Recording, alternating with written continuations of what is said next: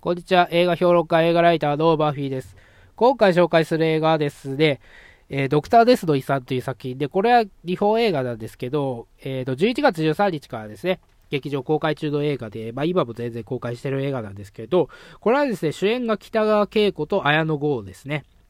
で、北川景子はまあスーツ着てるんですよね。まあ、北川景子といえば、まあ、スーツ着てるイメージ結構あると思うんですよね。で、案の定、まあ、かっこいいんですよ。なんかスラッとしてね。あの、スタイリッシュでかっこいいし、今回なんかバイク乗ったりするんでね、あの、かっこいいシーンがあるんですけど、まあ、北川景子って、ね、逆にそのスーツ着てるイメージの方が強くて、で、指定弁護士とかね、あと、ちょっと前だとヒーローとかもそうですけど、なんかそっちの方がイメージがあったりするんで、目新しさがないと。で、一方ですね、その綾野剛の方もちょっとやさぐれたようなキャラクターで、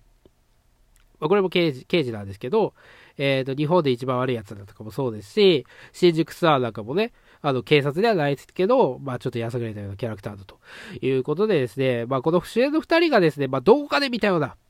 あの、主演の二人がね、まあどこかで見たようなキャラクターをまたやってるということから始まるんでね、あの、ビジュアル的にはそんなに目新しさがないし、あまりその興味をかき立てられないわけなんですけど、で、制作がですね、日本テレビで、背景にワーナーが入ってるんでね、まあ、デスノートとかもそうですよね。ちょっと前ですけどね、デスノートとかもそうですし、日本映画、日本テレビで言うとね、その、怪獣とか、あとは寄生獣とかもそうですよね。寄生獣そうだと思うんですけど、だからまあテレビ局制作の映画でね、あのそうだそういうそういった感じなんですけど、で、オープニングが始まってね、その、綾野剛が出てきて、えっ、ー、と、横に、綾野剛っていう 字が出るんですよね。で、北川景子が出てくると、北川景子っていう字が出て、で、最後にデス、えー、ドクターデスの遺産って、あの、タイトルがバーッと出るわけなんですけど、バーボートからちょっと安っぽいですよね。まあ、安っぽいというか、そのドラマなんですよね。ドラマのオープニングとしては別にいいんだけど、映画として見に来てるわけなんで、この、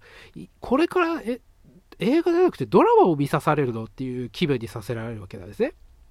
だから何かしらその不穏な不穏な空気がいきなり出てしまってるということで、まあ、そこからま挽回してね、まあ、すごい作品だなということでね、まあ、着地すればいいんだけど、まあ、案の定そんな空気でね、進んでって最終的にそんな空気で終わってしまうんで、あの、こっちもまあ、逆に期待した、まあ、期待した通りというか、まあ、そんな感じで終わっちゃうんですよね。で、安っぽいっていうのも、まあいい、まあいいよくはないですけど、まあそれも置いといてね。なんだろうな、これがだから2時間ドラマとかサスペンスとかね、あとは相棒とか、まあありますけど、相棒の新春スペシャルとか、まあそういった枠でやるような内容のさ、内容っていうか、そういった作品だったら別にいいんですよ、これで。まあよくドラマとして頑張ってるんじゃないかということをね、言えるかもしれないですけど、映画として見に来てるんでね、ドラマを見さされるっていうのはちょっと厳しい部分があると。もうこれが何かあの、なんだろう、例えばあのウェブドラマとか、あとは Hulu のね、あの配信用ドラマの1話、2話を先行上映とか、もうそういう形で見せられるんだったら、こっちもね、その、もう別に覚悟の、覚悟の上っていうか、まあそれを納得した上で見に行ってるわけだから、まあドラマをね、映画館で見さされたって別に、あそうだ、そうですよね、としか言いようがないですけど、映画を上に来てて、そのドラマを見さされるというと、ちょっと、ちょっと、えーって思うわけなんですね。で、まあそれは置いといてですね、ちょっと内容に触れていきたいと思うんですけど、このドクターデスっていう、まあ、存在がいるわけなんですね。で、ドクターデスっていう存在は、えっ、ー、と、まあ、家族、その、家族のね、まあ、誰かしらが、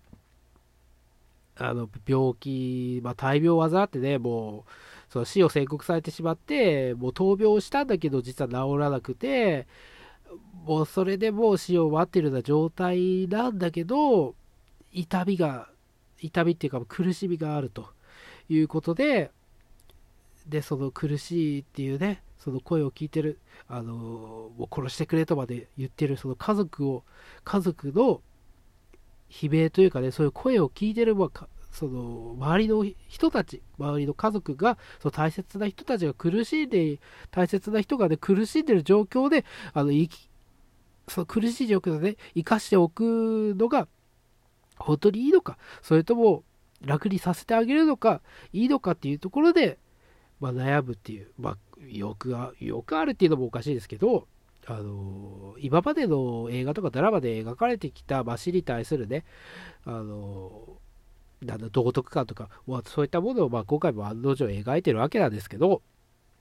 その中で、あの、まあ、荒くしをさせてですね、で、その家族たちがまあ依頼、そのドクターデスのサイトがあるんですけど、まあ、そこに依頼したりコメント残したりすることで、そのドクターデスがやってくるという、まあ、経緯をたどってるわけなんで、まあ、家族たちがその依頼したっていうことは言えないし、そそんなこと言ってしまったら自分た、自分もね、あの罪に問われてしまうんでね、あの法律的にはそのアラク氏は認められて認められてないわけですから、あの罪に問われてしまうということでそ、そういう話はまあ明るいに出ないと。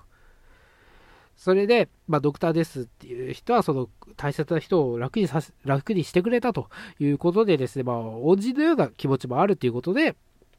それで、まあ、話も出ないということでですね、まあ、明るみにならなかったわけなんですよ。で、なんでそれがあの明るみに出てしまったかというと、その、まる、まあ、あるですね、その、一家のお父さんが、まあ、さっき言ったように、その病気でもで闘病生活をしたんだけど、えーと、感知せずにですね、もう死を待つような状況だけど苦しい苦しいって言ってるわけですね。で、ある日子供が帰ってきたらお父さんがお医者さんに殺されてしまったと。注射注射かなんか撃たれてね、そしたらお父さんが死んでしまったということでですね、子供がま通報してくるわけなんですよ、警察に。まあ、それからまああのドクターですっていう存在がね、あるっていうことが分かってきて、捜査が進んでいくんですけど、で、子供っていうのはね、やっぱり、なんだ、死に対しての概念とか、まあそういうもの自体がね、まだわからないし、その子供って言っても、その18歳とか、そで、20代に近い子供じゃなくて、本当にまあ小学生の子供ですからね、まあそこまでわからないし、まあ人生経験もないでね、この子を殺されてしまったということで通報してきたわけなんですよ。家族が、まあ、依頼したとか、まあ、そういうことも考えずに、まあ、考えられないし、考えられないしね、あの、そういうことを依頼してきた、依頼というか、まあ、通報してきたわけなんですよ。まあ、そこから話が進んでいくわけなんですけど、まあ、子供だったらそれでいいんですよ。子供の感覚としてね。だけど、大人だったら、その、ね、大人になるにつれて、いろんな、まあ、価値観とかそういうものがね、あの、そういうものを学んでいくわけなんで、その中で自分に合ったものを、まあ、選別していくと。で、自分に合わないものは、まあ、まあ、意見が入ってきたりしてもね、意見が入ってきたりしたとしたら、それを考えて、それが自分の意見に合う、意見とか価値観に合うものかということを、まあ、判別していくというのが、まあ、大人なわけですよ。だけど、この主人公のね、その綾野剛が演じてるキャラクターっていうのは、なんだろう、その子供に近いですよね。丸だったら丸、×だったら×っていう、白だったら白、黒だったら黒っていう、なんだろう、あの、どっちかしかないというようなま考えを持ってる、なんか子供なんですよね、この主人公綾野剛が演じるキャラクターは。だから、だけど、だから、えー、っと、これ、まあ、なんだろう、ちょっとネタバレになってしまうかもしれないんで、ちょっとあやふやに言いますけど、あの、こう、中盤ぐらいでね、あの、犯人らしき人物を捕まえ、捕まえるわけなんですよ。そうすると、その人が、あの、あ、その前にね、その、綾野剛が演じてるキャラクターっていうのは、あの、娘がいて、その娘がね、大病を患っていて、あの、移植しないともう助からないかもしれないっていう状態なんですよね。だ、だから、その、は、犯人をね、犯人らしき人物を捕まえてきた時に、その、その人が言うんですよ。もしあなたの娘さんが苦しいからもう死を望んだらどうしますかということを言ってくるわけですね。そしたらね、この綾野剛がね、あの、名前忘れたんで綾野剛って言いますけど、綾野剛がね、そんなこと言うわけじゃ、そんなこと言うわけないじゃないかと、あのもう遮断しちゃうんですね。逆、えっ、ー、と、切れちゃって、遮断しちゃうんですよ。で、あの、さっき言ったように、その、自分の意見と違うっていうか、た、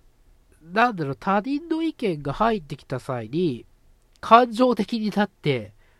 うるせえみたいな感じで、突っぱねちゃうっていうのは、これおバカな人なんですよね。まあ、それが入ってきて、一回考えた上で、あの、うちの子供はそうではないと思うんだけどっていう、その答えをね、こまあ、答えが出ない問題だけど、自分なりの処理処理をして、ね、頭の中自分なりの処理をして、そういう風になると思うんですけど、そういうことを言われた際にも感情的になって、あの、そんなわけないって言って、突っ張っちゃうっていうことは、これおバカな人なんですよ。で、これおバカな人を主人公にしてはいけない映画なんですよね。なんでかっていうと、その、もともと答えの出ないその死に対してね、あの、安楽死もそうなんだけど、あの、楽にさせてあげるために、その死、死をね、選ぶっていう、